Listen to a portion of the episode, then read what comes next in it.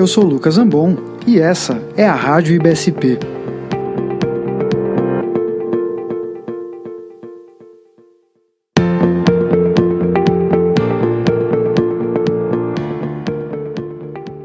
Muito bem, pessoal.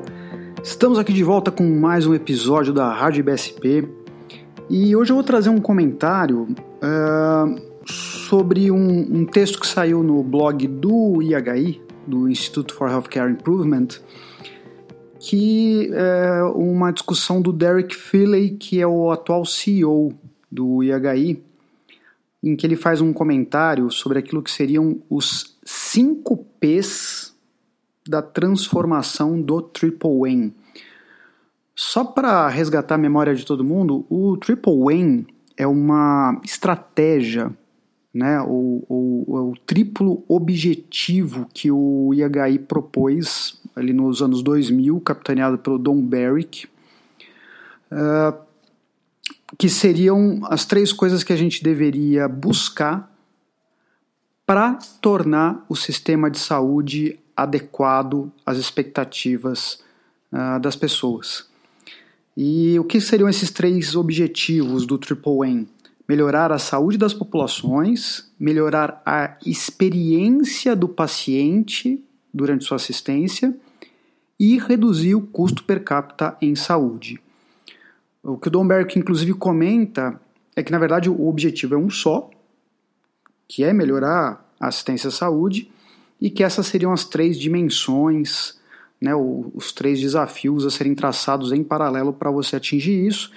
Uns anos atrás saiu também a proposta disso ser ampliado para o quadro Paul mas eu vou focar no Triple M porque é onde o Derek Philly faz o seu comentário. E esses 5P seriam cinco pontos aí para alavancar as estratégias em busca do Triple M. Bom, o que, que é o primeiro P que ele comenta? O primeiro P é do paradigma, ou da mudança de paradigma. Uh, o que ele comenta é o seguinte: a gente faz adaptações muito rasas, muito pequenas na sistemática de assistência à saúde. Às vezes a gente fica só consertando ali aquilo que já existe, mas a gente não faz mudanças drásticas reais. Né? A gente, em vez de ficar fazendo essas pequenas adaptações para corrigir as coisas que a gente faz, a gente deveria mudar profundamente a forma de fazer as coisas.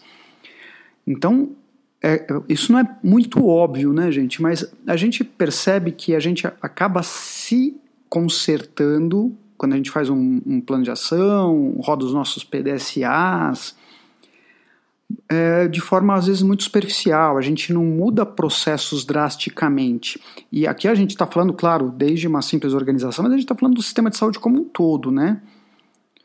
Uh, então são coisas simples, desde será só para dar um exemplo, né? será que determinadas coisas que hoje médicos fazem poderiam ser feitas por outros profissionais como farmacêuticos ou enfermeiros em locais onde a assistência médica uh, não é tão disponível?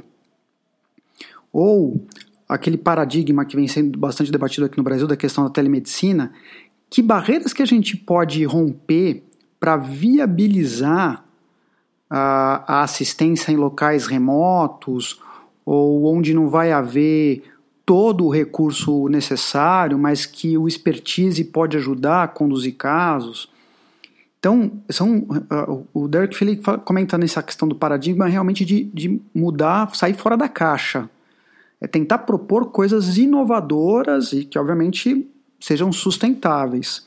Não é algo simples, mas é algo para a gente realmente deixar ali no nosso radar. O que será que a gente faz de um jeito sempre, que sempre fez do mesmo jeito, vai só consertando aquele jeito, mas não modifica a forma de fazer?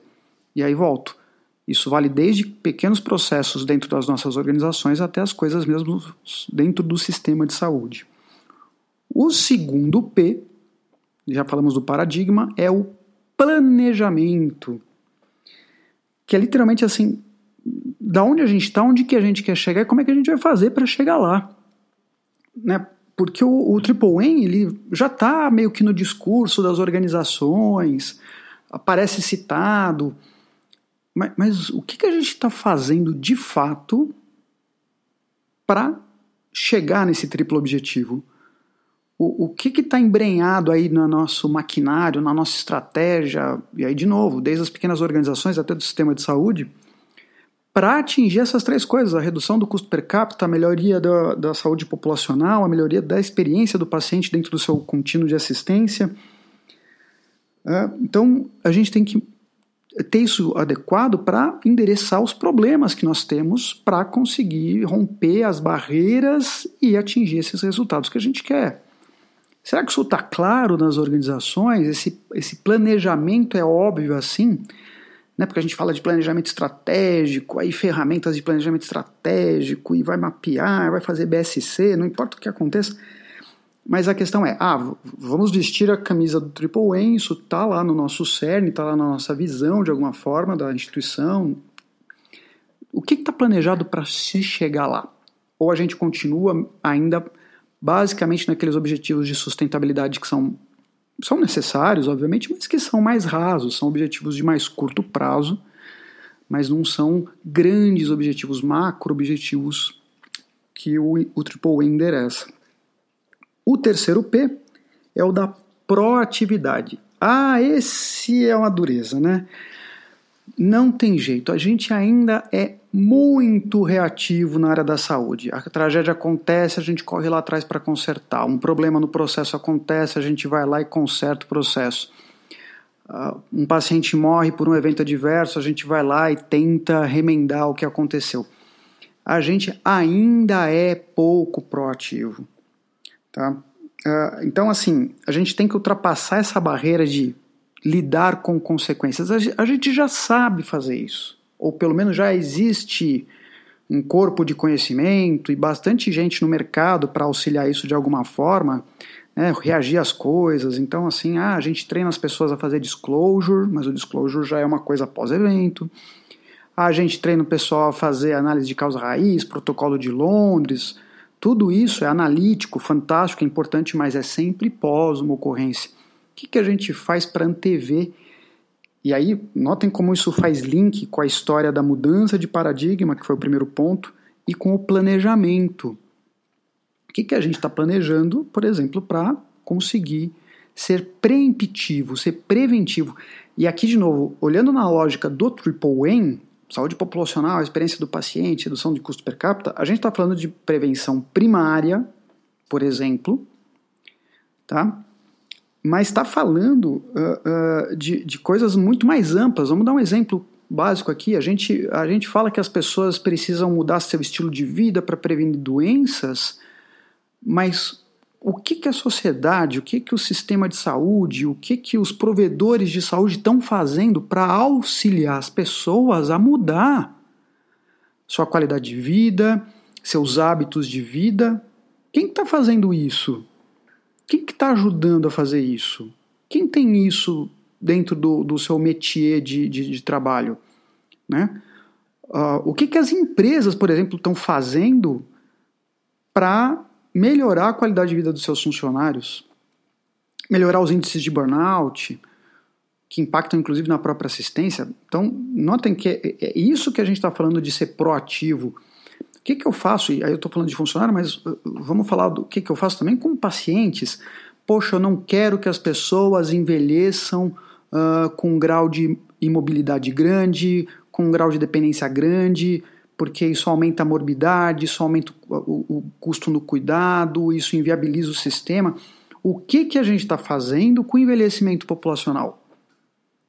E aí estamos, estamos falando assim né, de governo, mas estamos falando também de operadoras de saúde, estamos falando da sociedade como um todo, porque o triplo objetivo, o triple aim, é uma coisa para endereçar a sociedade. E o sistema de saúde é, um, é, é, mais amplo do que simplesmente as organizações que prestam assistência, né? Uh, mas o, o, como a gente está educando as gerações atuais para que elas envelheçam melhor e mais saudáveis do que o cenário que a gente tem atualmente, que é de pessoas idosas com múltiplas comorbidades, mal cuidadas e, e que se tornam, se transformam em situações às vezes insustentáveis dentro de famílias, porque às vezes para sustentar a, a, uma vida, para viabilizar o cuidado, a gente vê famílias inclusive perdendo todos os seus recursos. Então, tem muita coisa aqui por trás que passa por educação, passa por mudança do, contexto social, que passa por mudança da, da, da lógica das cidades, dos trabalhos, das empresas. Esse, para mim, é um dos pontos mais importantes. Bom, falamos do paradigma, né, da mudança do paradigma, do planejamento, falamos de proatividade. O quarto P são pessoas. É aquela história de uma andorinha só não faz verão. Então, adianta uma pessoa, meia dúzia de pessoas estarem engajadas? Não adianta. Então, a palavra que vem aqui atrelada a pessoas é engajamento. Como é que eu de fato mobilizo massas de profissionais, de pensadores, de tomadores de decisão a irem para o mesmo lado? E esse mesmo lado é o Triple Win. Porque a transformação necessária não adianta ah, pode haver um grande líder, pode haver alguns pensadores, mas não adianta se você não mobilizar grandes massas de profissionais. Você precisa ter uma grande mobilização para a coisa funcionar. Uh, e aqui a gente está falando, inclusive, de como é que eu vou começar a lidar com as pessoas que não vêm junto. Porque a gente né, tem, tem aí as teorias né, do, do, da mobilização de pessoas, tem aqueles que são os, aquelas pessoas visionárias que elas saem na frente, tem os seguidores ali iniciais, que os que compram a ideia e vão em frente, tem aquele povo ali que não sabe para onde vai, e dependendo para onde a massa vai, vai junto, e tem aqueles extremamente refratários. A gente, dentro dessa lógica de planejamento para atividade, a gente tem que inclusive entender como que a gente vai lidar com isso. E aqui eu vou citar inclusive uma quebra de paradigma que a gente tem que ter, que é com os nossos profissionais médicos. Como eu sou médico, vou tomar liberdade de falar. Eu acho que houve um erro no mercado ah, aí no, no, na última década que foi tratar o médico como cliente. Talvez alguns médicos que escutem isso vão achar um horror, ou gente aí que lida com relacionamento vai achar, nossa, meu Deus, o que o Lucas está falando, porque isso inviabiliza, por exemplo, as, as, as instituições privadas. Gente, o médico ele é uma engrenagem dentro do sistema.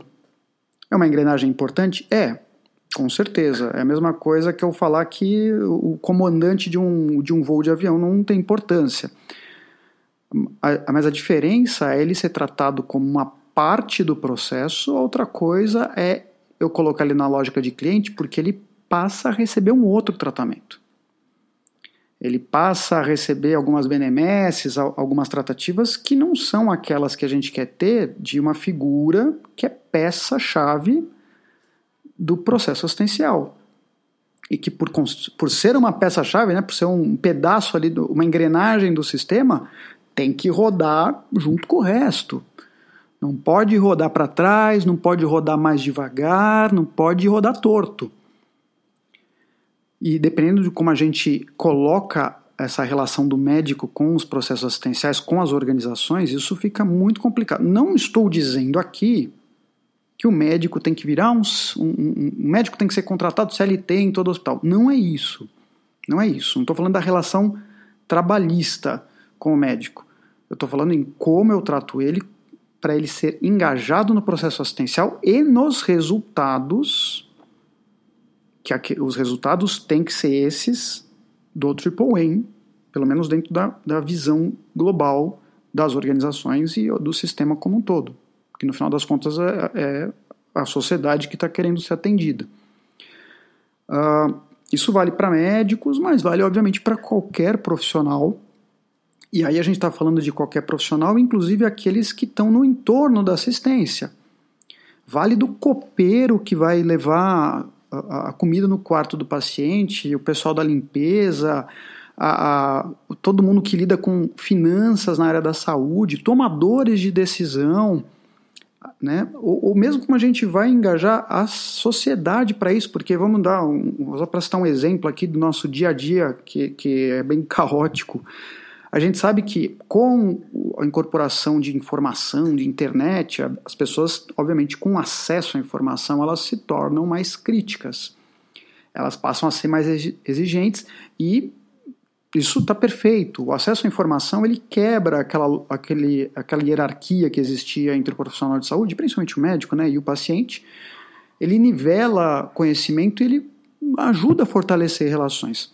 É, é, claro que a gente vive agora um momento que esse excesso de informações, como não necessariamente uma informação qualificada, deturpa as relações porque muitas vezes os pacientes vêm com algumas expectativas que não são atendidas. E aí, obviamente, os problemas de comunicação complicam esse cenário.